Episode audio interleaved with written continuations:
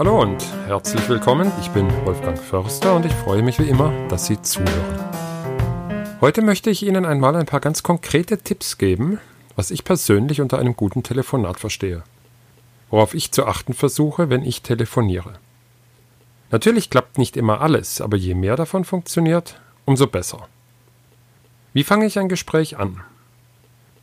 Ich bin der Meinung, es gibt keine unwichtigen Telefonate. Jedes Gespräch ist wichtig. So wie auch jeder Mensch wichtig ist. Also bereite ich mich auch entsprechend darauf vor. Ich überlege mir, was für ein Typ der andere ist, wie er oder sie gerne angesprochen wird. Ist er eher sachlich, zielstrebig? Oder ist es jemand, der gerne auch einen kleinen Smalltalk pflegt oder sogar einen Scherz verträgt und schätzt? Was gehört noch zur Vorbereitung eines guten Telefonates? Natürlich habe ich keinen Kaugummi im Mund und habe auch kein dringendes menschliches Bedürfnis. Und dann konzentriere ich mich voll auf das Gespräch. Und das Gespräch beginnt nicht erst, wenn der andere abhebt, sondern es beginnt, wenn ich seine Nummer wähle. Von da an bin ich auf das Gespräch konzentriert, auch schon, wenn es erst läutet. Denn nur dann kann ich mich vom ersten Wort an auf den Gegenüber konzentrieren. Wir müssen am Telefon viel aufmerksamer sein als im persönlichen Gespräch, denn wir haben nur unsere Ohren zur Verfügung. Die ganze Kommunikation ist auf das Akustische beschränkt. Deshalb finde ich, ist es besonders wichtig, dass wir dabei wirklich aufmerksam sind und vor allem richtig zuhören. Und ich selbst spreche laut, deutlich und möglichst Hochdeutsch. Aber das ist schon so ein Punkt, wo wir zu den vielen Telefonregeln kommen, die inzwischen seit Jahren in den Schulungen rauf und runter gebetet werden, und Sie werden es gleich merken. Ich bin da bei manchen Dingen etwas anderer Meinung. Der Auslöser, warum ich anderer Meinung bin, sind diese unzähligen Werbeanrufe, die man fast täglich bekommt. Kennen Sie die drei Kriterien, an denen Sie einen Werbeanruf mit absoluter Sicherheit erkennen können? Erstens. Ihr Telefon läutet und Sie sehen keine Rufnummer auf Ihrem Display. Höchstens den Hinweis Anrufer unbekannt. Zweitens. Sie melden sich mit Ihrem Namen, verständlich, deutlich, laut, und trotzdem fragt der Anrufer am anderen Ende, ob Sie es persönlich sind. Und drittens. Er sagt, schön, dass ich Sie direkt erreiche. Wenn Sie diesen Satz hören, wissen Sie, Werbeanruf und dann verwendet der Anrufer, der übrigens meistens in irgendeinem Callcenter in Irland, Indien oder Rumänien sitzt, in jedem zweiten Satz ihren Namen. Und im Hintergrund hört man das Gemurmel von ungefähr 300 Kollegen, die sich auch gerade freuen, dass sie irgendjemanden direkt erreicht haben. Deshalb mein Tipp, unterdrücken Sie niemals Ihre Telefonnummer. Der Angerufene darf, ja er soll sehen, wer ihn anruft. Wir haben schließlich nichts zu verbergen. Und natürlich verwenden Sie den Namen des anderen, aber nicht ständig und nicht in jedem Satz. Einmal bei der Begrüßung und ein zweites Mal bei der Verabschiedung, das reicht meiner Ansicht nach völlig aus. Ich denke, jeder kennt inzwischen diese Schulungen, auf denen einem eingetrichtert wird, man solle so oft wie möglich den Namen des anderen verwenden. Ich finde, zu viel ist zu viel und wirkt einfach nur lächerlich.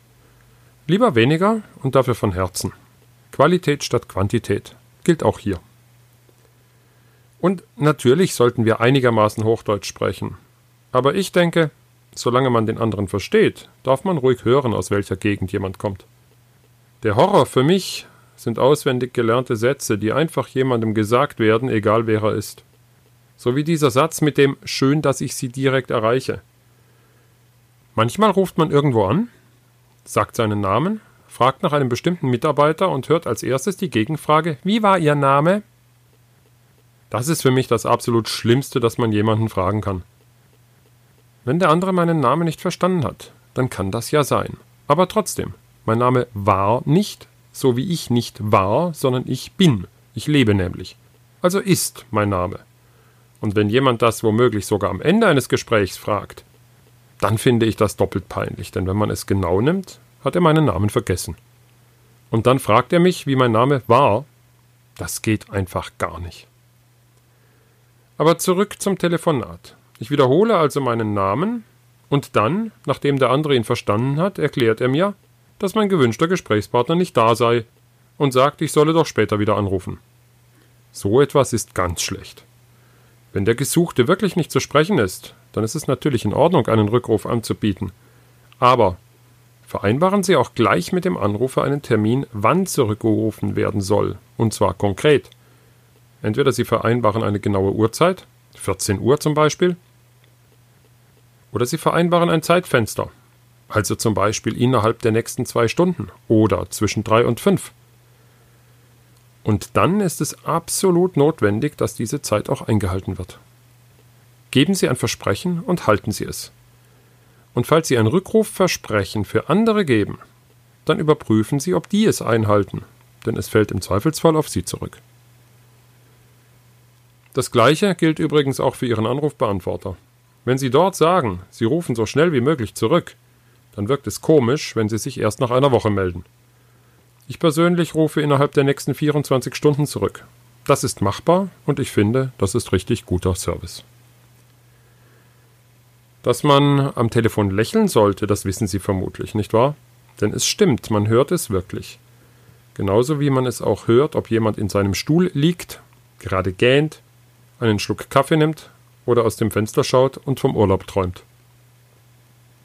Und umgekehrt stimmt es auch, dass man es hört, wenn jemand aufrecht sitzt, bei kritischen Gesprächen vielleicht sogar aufsteht und so seine volle Konzentration und Dynamik ins Spiel bringt.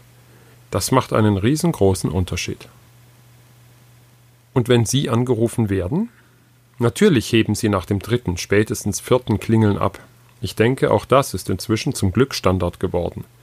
Aber was ist zum Beispiel eine gute Art, Menschen weiter zu verbinden? Was, wenn man jemanden bitten muss, kurz zu warten? Zum einen gibt es dafür tolle Wartemusik. Wissen Sie eigentlich, welche Musik bei Ihnen läuft, wenn Sie jemanden weiter verbinden? Da erschrickt man manchmal ganz schön. Und zum anderen sollte man den Anrufer fragen, ob man ihn weiter verbinden darf oder ob er kurz warten kann, statt ihn einfach wegzudrücken. Natürlich sollten Sie die Antwort dann schon noch abwarten. Sonst bleibt die Frage eine rhetorische und geben Sie dem Anrufer Name und Durchwahl des Kollegen, mit dem Sie ihn verbinden wollen, damit er im Zweifelsfall selbst direkt anrufen kann. Also, fassen wir zusammen, was meiner Ansicht nach für ein gutes Telefonat nötig ist. Bereiten Sie sich auf das Gespräch vor. Konzentrieren Sie sich und fokussieren Sie Ihre Gedanken. Wenn Sie selbst irgendwo anrufen, haben Sie mehr Zeit dafür, aber auch wenn Sie angerufen werden, reichen die drei Klingeltöne, bevor Sie abheben, sich auf das Gespräch zu konzentrieren. Führen Sie nur das Telefonat. Machen Sie nichts, aber auch gar nichts anderes nebenher. Es lenkt alles ab und das merkt der Gegenüber. Und Ihnen macht's das Gespräch schwerer. Und natürlich alles andere, was Sie sowieso schon tun.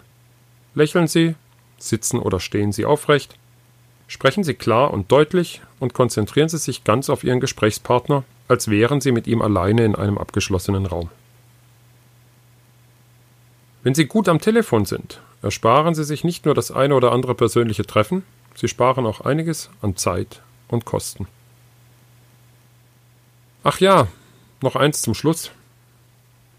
Ein gutes Telefonat endet nicht mit der Verabschiedung, sondern es endet erst, wenn Sie den Hörer aufgelegt haben. Bei Handys ist das leicht, da drücken Sie nur den roten Knopf. Aber in vielen Büros gibt es nach wie vor Tischtelefone mit echten Hörern. Und diese Hörer kann man in ihre Halterungen knallen, dass dem Gegenüber auf der anderen Seite der Leitung die Ohren dröhnen, oder man kann sie leise und sacht auflegen. Oder Sie warten einfach, bis der andere aufgelegt hat, bevor Sie selbst auflegen. Ich wünsche Ihnen sehr gute Telefonate, wie immer eine wunderbare Zeit und grüße Sie recht herzlich, Ihr Wolfgang Förster. Sie hörten die Sendung Beste Verbindungen. Autor und Sprecher Wolfgang Förster.